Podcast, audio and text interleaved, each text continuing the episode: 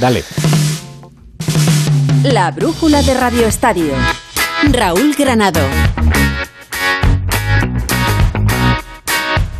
Y es que ayer se cerraba el mercado de fichajes, así que las plantillas están cerradas, salvo para aquellos que quieran inscribir a futbolistas que están en el paro, que no tienen equipo, algo que todavía podrían hacer. Eso sí, si quieren jugar competición europea tendrá que ser hasta las 12 de esta noche porque después también se cerrará ese plazo. Así que todos atentos. Y después de eso, pendientes de lo que pasa en el césped. Mañana arranca, eh, perdón, esta noche arranca la jornada número 4. Será a partir de las 9 de la noche en algo menos de media hora en Balaídos.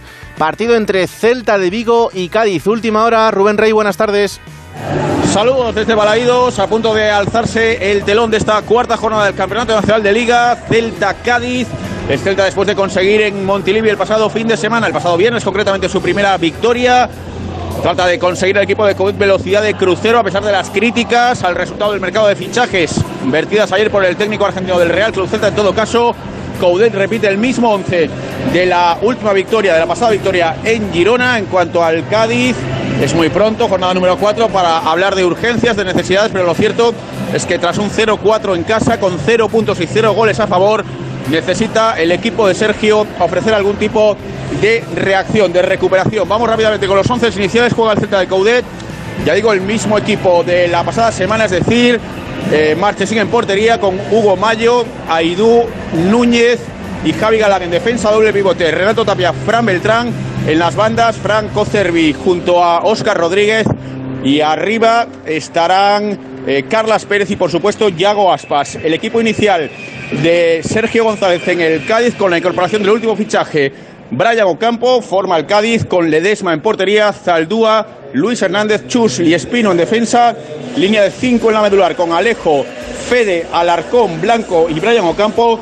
Arriba y para el gol estará Lozano con arbitraje de Pulido Santana en el bar de Burgos Bengoechea. Entradas agotadas rozará el lleno Balaídos para este Celta Cádiz que empieza en Balaídos en cuestión de minutos. Ese será el primero de esta jornada, pero mañana tenemos una jornada apasionante, trepidante por delante a las 4 y cuarto de la tarde. Juega el líder frente al segundo Real Madrid Betis en el Santiago Bernabéu. Fernando Burgos, buenas tardes. Hola, ¿qué tal Raúl? Muy buenas tardes. Vuelve el fútbol por fin al Estadio Santiago Bernabéu.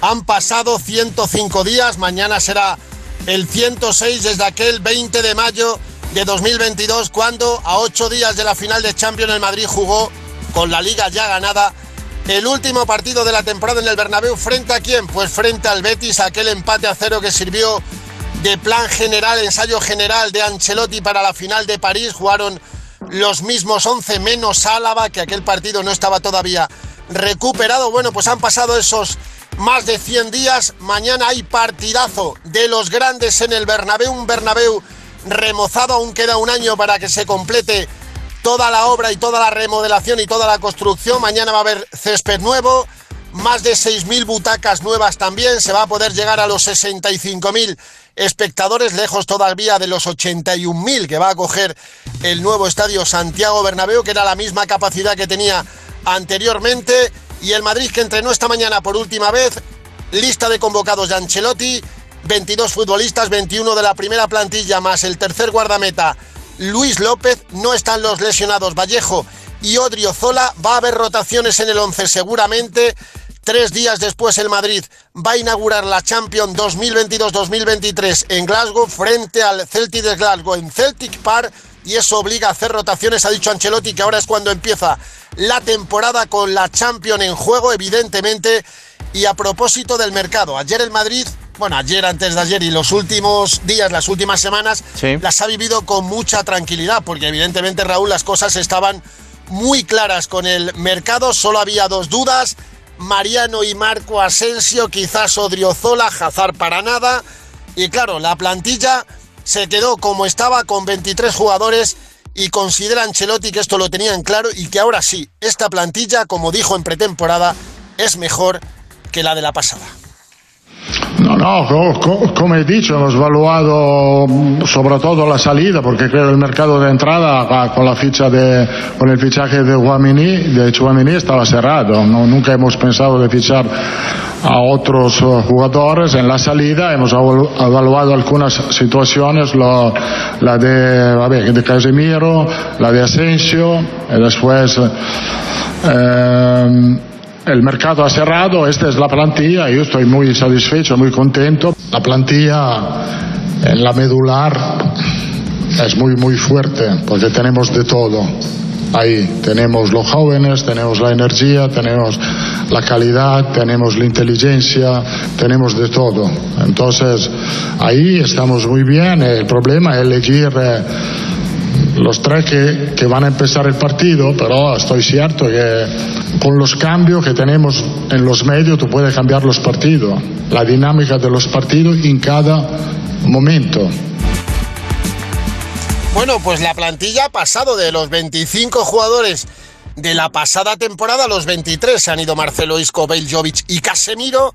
Han llegado Chuamení, Rudiger y Odriozola, que no se ha marchado finalmente. Ha dicho que Chuamení es un fichaje extraordinario. Ya hemos eh, escuchado el medio campo de ensueño, pese a que se ha marchado Casemiro. Y ya la gente se ha olvidado de que no está Casemiro, evidentemente, y sobre nombres propios. De Hazard ha dicho que va a ser más importante que la temporada pasada. No debe ser difícil. Jugó 23 de 56, 9 de titular, un gol y dos asistencias.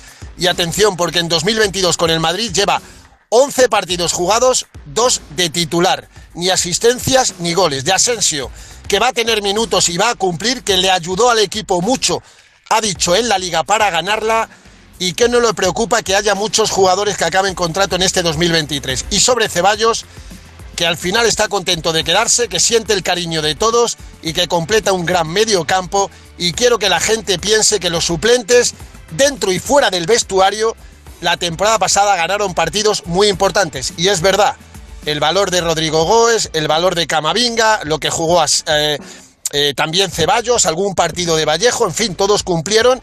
Mm. Y nada, mañana cuatro y cuarto arbitra Sánchez Martínez, Raúl, en el bar Estrada Fernández y atención a la estadística. Hace dos mil días, cinco años y medio, que el Madrid no le gana en casa al Betis ni le marca un solo gol. El último gol y la última victoria 12 de marzo del 2017, 2-1. El último gol lo marcó, a ver si te suena, Sergio Ramos. Hombre, pues ha pasado mucho tiempo desde, desde aquello, así que veremos a ver qué pasa mañana en el Santiago Bernabéu. Gracias, Fernando. De nada, Raúl. Un abrazo. Enfrente estará el Betis, que ha hecho un arranque fantástico de temporada, última hora del conjunto verde y blanco. José Manuel Jiménez, buenas tardes. ¿Qué tal? Buenas tardes. Eh, pues en el Betis, respirando después de haber inscrito sobre la bocina los dos que faltaban, Claudio Bravo y William José, y con el ánimo por las nubes después de eh, ganar eh, los tres primeros partidos y además con esa estadística que dice que el Betis suma ya cinco partidos sin encajar un gol en feudo blanco. Dos bajas muy importantes, la de Pechela por sanción va a jugar Ruiz Felipe y la de William Carballo con un edema óseo. Hoy se ha hecho oficial su renovación hasta el año 2026. Pellegrini sobre el choque. Nuestra intención es ir a tratar de jugar contra el, contra el Real Madrid. Como dije, ser el Betis de siempre, intentar ganar. Y si no nos hacen goles, mejor, porque si hacen un gol, para ganar hay que hacer dos. Pero no estamos preocupados solamente esa estadística. Canales va a jugar su primer partido de titular eh, de la temporada en el Bernabéu, amenazado por Borja Iglesias que recordemos lleva ya cuatro goles. Y quiero conocer la opinión de Miguel Látigo Serrano sobre cómo ha quedado la plantilla del Real Madrid. Hola Miguel, ¿qué tal? Buenas tardes. ¿Qué tal, Raúl? Bueno, la primera conclusión que yo saco del mercado en la Liga Española es que los clubes en general han comprado lo que han podido y no lo que han querido que la liga ha menguado y que cada vez está más lejos que la Premier. Triunfador del mercado en España, indiscutiblemente el Barcelona, que ha hecho eh, auténtico funambulismo financiero para conseguir abrochar una plantilla sobresaliente. Y en cuanto al Real Madrid, pues tiene un plantillón, una plantilla muy compensada, aún más con la llegada de Chouameni y de Rudiger, que son dos fichajes de primer nivel mundial, pero es cierto que no es una plantilla de redonda que tiene ese problema del sustituto o relevo de Benzema, que no tiene ningún delantero eh, de nivel porque Mariano no cuenta, y es cierto que el lunar de esa plantilla es un lunar muy grande que es la llegada frustrada de Mbappé que estuvo muy cerca de ser jugador del Real Madrid y al final no lo es. Aún así, con todo, el Madrid tiene un auténtico plantillón. La brújula de Radio Estadio. Me gusta el fútbol, los domingos por la tarde, la mayor de mis pasiones, todo el día, toda la Champions. Contrata mi Movistar con todo el fútbol con un 25% de descuento. Llévate un Smart TV desde 0 euros y ahorra hasta 698 euros. Movistar, tu vida mejor. ¿Quieres vivir un partido de España en el Mundial de Qatar? Compra ya la nueva equipación Adidas Selección Española en la web o tiendas El Corte Inglés y entra en el sorteo de un viaje que incluye las entradas para un partido de la selección, vuelo y alojamiento para dos. Participa hasta el 25 de septiembre y ven a animar a nuestra selección. Adidas y El Corte Inglés te invitan a una experiencia mundial. Oye Jorge, ¿sabes algo de las ayudas al alquiler para jóvenes? ¿Te refieres al bono joven de alquiler? Sí, como mis padres son de legalitas, les llamamos y nos están ayudando con la solicitud. Hay unos requisitos y depende de cada persona. Es mejor que les llames tú también. Adelántate a los problemas, hazte ya de legalitas. Y ahora por ser oyente de Onda Cero, y solo si contratas en el 900 ahórrate un mes el primer año. La brújula de Radio Estadio. Raúl Granado. Siguiendo cronológicamente a las seis y media de la tarde jugarán Real Sociedad y Atlético de Madrid en Anoeta. Actualidad del conjunto colchonero. Alejandro Mori, ¿qué tal? Buenas tardes. Hola Raúl, ¿qué tal? Muy buenas tardes. Pues hasta a punto de aterrizar la expedición rojiblanca en San Sebastián. Salía a las 19.30 con cinco ausencias, las de Savic y Reguilón lesionados, Nahuel Molina sancionado, Lemar con un traumatismo, no ha entrenado en toda la semana, y Mateus Cuña, que se retiró hoy del entrenamiento con molestias. Por tanto, 20 jugadores en una lista que completan los canteranos Gómez, Sergio Díez y Alberto Moreno.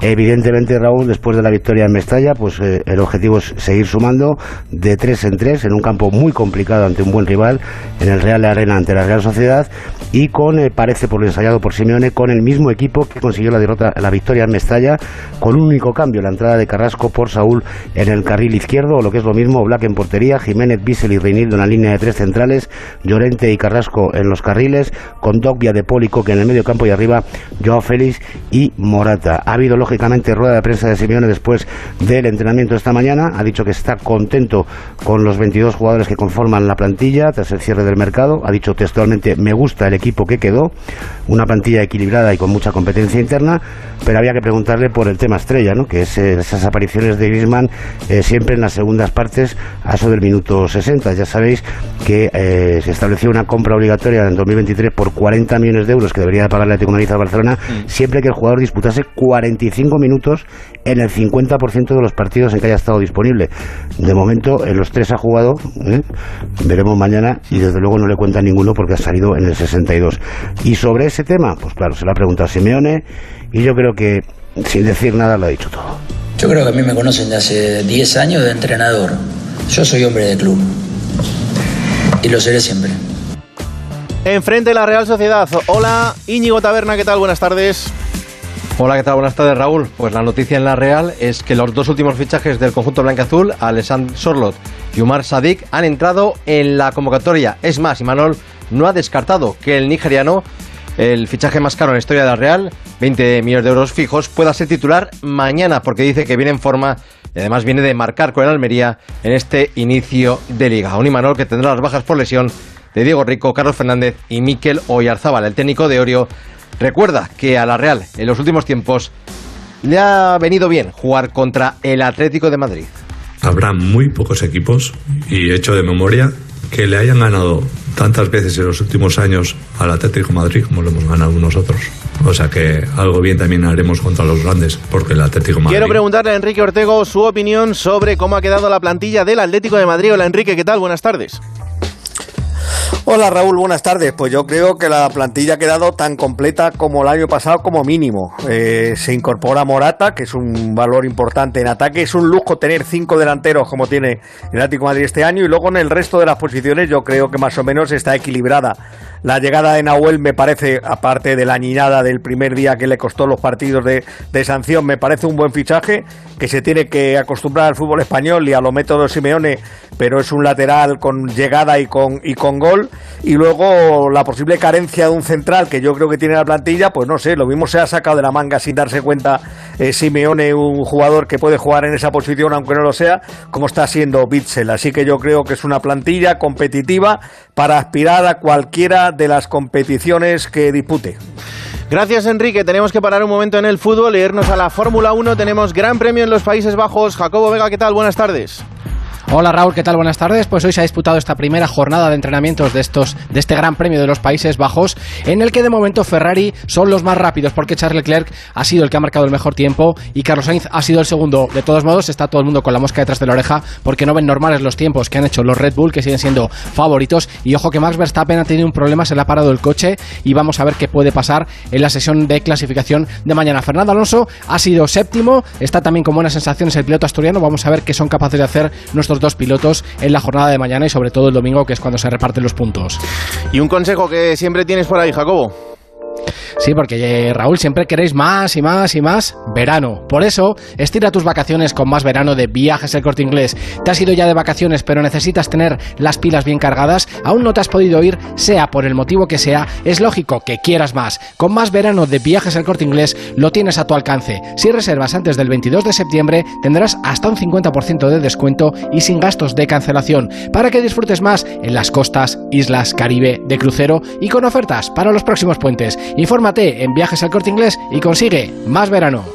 Gracias Jacobo y claro que sí, hay que hablar del Barça, pero antes de eso a las 2 de la tarde de mañana se abrirá la jornada con un Mallorca-Girona. Última hora, Paco Muñoz, muy buenas. Muy buenas, este Mallorca-Girona a las 2 de la tarde, un horario que no gusta a la afición ni al propio entrenador, más si cae cuando van a jugar las tres próximas jornadas a la misma hora. En lo deportivo, Javier Aguirre podría repetir el 11 que ganó en eh, Vallecas, los nuevos fichajes, todo hace indicar que estarán en la convocatoria, Cadehuere y Nastasic, pero no serán titulares. El Girona llega con sus últimos cinco fichajes y con la baja significativa de Stuani con una arritmia. Michel, a pesar de las circunstancias, es optimista para intentar lograr la victoria. Hay que ir también a Valencia porque allí es fiesta con los nuevos fichajes. Víctor Yuk.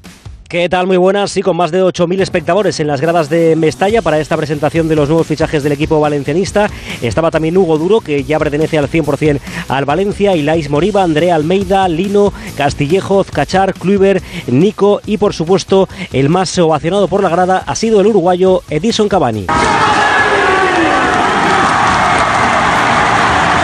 No tengo palabras más que de agradecimiento para todos vosotros y esperemos poder darle todo ese cariño aquí dentro del campo para poder festejar juntos. Vamos Valencia, eh. Por cierto que antes ha habido rueda de prensa de la presidenta Leijun para hablar de la actualidad valencianista y ha reconocido en esa rueda de prensa que le propusieron a Carlos Soler el contrato más alto en la historia de un jugador del Valencia y que pese a ello lo rechazó para marcharse al Paris Saint Germain. Y ese plato fuerte de la jornada 9 de la noche, Sevilla-Barcelona, Ciudad Condal, Alfredo Martínez, buenas tardes. Buenas tardes. Un titular en cuanto a lo que crees que va a pasar en ese partido y sobre todo la actualidad del Fútbol Club Barcelona. Bueno, el Barcelona está pendiente de inscribir a Marcos Alonso. Xavi Hernández ha dicho que cree que no habrá problemas porque a las 12 de la noche cierra el mercado europeo de la Liga de Campeones. Confía ciegamente. De hecho, Marcos Alonso y Bellerín ya han entrenado hoy con la plantilla del Barcelona, aunque Xavi dice que de esa plantilla hubiera querido tener un futbolista más. Pues ahora mucho más.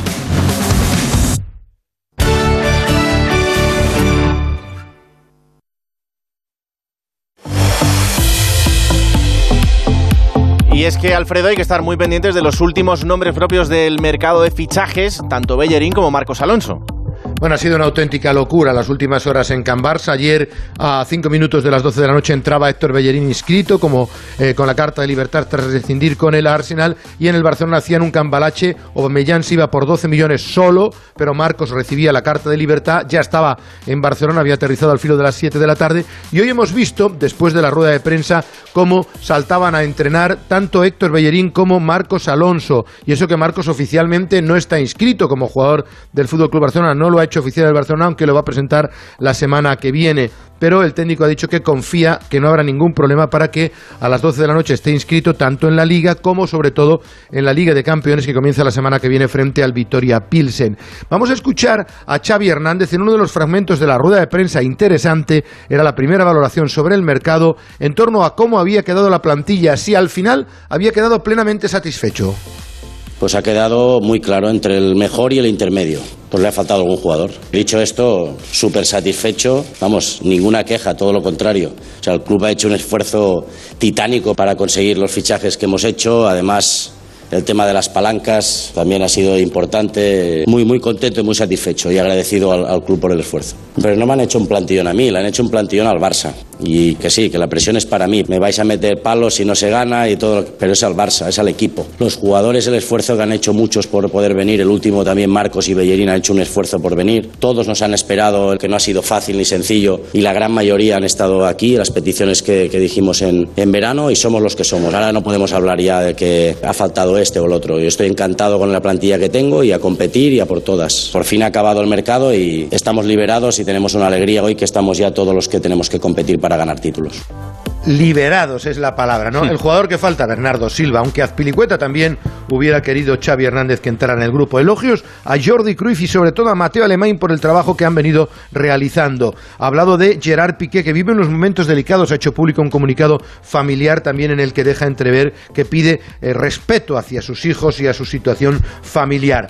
Así que otro nombre propio de los capitanes. Por cierto, cuando le han preguntado por las retiradas de los futbolistas del Barcelona, ¿Sí? ha dejado una perla importante. Cuando yo tenía 35 años, el Barcelona, entonces era presidente Bartomeu, me ofreció un contrato de tres años. Fíjate, con 35 le ofrecieron tres años en esa locura final sí. de Bartomeu. Sin embargo, decidí que me debía marchar ya. Por cierto, que ha mandado un mensaje a los jugadores que, eh, de texto, a todos los jugadores que se han marchado, deseándole mucha suerte, a los que se han ido a otra serie de equipos. Jordi Alba es otro de los debates. ¿Cuál va a ser el papel de Jordi Alba? ¿Querías que se hubiera ido al Inter de Milán como intentó el club? No, no, yo a Jordi lo, lo, quiero aquí. Como capitán, como persona que tengo además una afinidad muy, muy importante con él. Tengo muy buena relación con él, creo que es un líder. Nos va a ayudar muchísimo, tanto si juega como si no, eso no tengo ninguna duda. El compromiso que tiene con el club es extraordinario y encantado de tenerlo en la plantilla. ¿no? En ningún momento he pensado que Jordi saldría del club, en ningún momento. Y las tres posiciones teníamos el año pasado a Alves, Sergi Roberto, Dest, íbamos gestionándolo bien, hay partidos para todo el mundo. Este año el calendario está más extenso, hay más, más comprimido todo y habrá oportunidades, habrá partidos para todos. ¿no? El mismo Jordi podemos cambiar de sistema, Valde puede cambiar de sistema y jugar más arriba, eh, Marcos puede jugar en diferentes posiciones. Gente polivalente necesitamos para tener alternativas. No, no, no me, no me molesta ni me inquieta ningún futbolista ni ninguna posición, aunque entendáis que esté triplicada. Ha defendido a Lopetegui y ha dicho además que el Sevilla merece muchos más puntos de los que tiene en la clasificación, que también habló con Memphis y que les puede ayudar. No habrá lista hasta mañana por la mañana, pero yo te digo que en menos de tres horas tiene que estar inscrito ya Marcos Alonso como nuevo jugador del Fútbol Club Barcelona para las tres próximas temporadas. Gracias, Alfredo. Hasta luego. Un abrazo. Ha habido sanción de la UEFA, ocho equipos, entre los que no está el Barça y no está el Sevilla. Gonzalo Palafox, buenas tardes. ¿Qué tal, Raúl? Buenas tardes. Los equipos multados por parte de la UEFA son el Paris Saint-Germain, el Inter de Milán, el Milan, la Roma, el Mónaco, el Olympique de Marsella y el Besiktas, además del Arsenal, que va a ser sancionado con, cuando vuelva a clasificarse para jugar en Europa. El PSG va a tener que abonar de manera automática 10 millones de euros y si no respeta el fair play financiero durante los próximos tres años, deberá pagar, ojo, 55 millones más. Eh, casos similares al del PSG, los de la Roma y el Inter. La Roma de José Mourinho va a tener que abonar 5 millones, serán 30 más si no cambia su situación. Y el Inter va a pagar este año 4 de los 26 millones en total. Cinco minutos también para que arranque la jornada 4 en segunda división. Lo va a hacer en Butarque, Leganés, Eibar. Hola Alberto Fernández, buenas tardes. Hola Raúl, ¿qué tal? Muy buenas. Sí, además dos equipos casi antepuestos en la clasificación. El Leganés, que es uno de los dos únicos conjuntos que no ha puntuado, tiene cero puntos en estas tres primeras jornadas y recibe a un Eibar que es tercer clasificado, que ha empezado muy bien. El conjunto de Garitano con dos victorias y un empate. Y vamos a ver cómo recibe el público al Leganés, ya no solo por la trayectoria al comienzo del equipo, sino también por el escaso mercado de fichajes que ha tenido el club pepinero y que se cerró ayer con muy poco bagaje.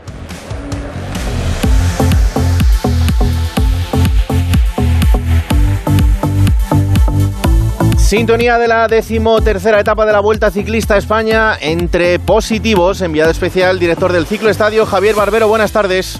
Buenas tardes. Victoria de etapa al sprint para el danés del Trek para Mats Pedersen, que se ha impuesto con claridad en Montilla por delante de Brian Cocoar y de Pascal Ackermann. No hay cambios en la clasificación general. Ebenepoel sigue líder en el día, como decías, en el que la noticia ha sido el positivo por coronavirus de Juan Ayuso. El corredor, ahí está lo novedoso, ha continuado en carrera después de que los médicos de su equipo, también los médicos de la Vuelta y de la UCI, dictaminaran que no teniendo síntomas, su contagiosidad es muy baja, por lo que no supone ningún riesgo. Claro, en esta tesitura muchas miradas se han girado al organizador, a la vuelta, para saber por qué en el caso de unos equipos los corredores que dieron positivo por COVID se tuvieron que ir a casa y en otros, al tener el equipo una máquina que calcula la carga de contagiosidad en pocos minutos, puede seguir en carrera, como es el caso del Emirates. Esto decía el director general de Unipublic, Javier Guillén, en el micrófono de Onda Cero.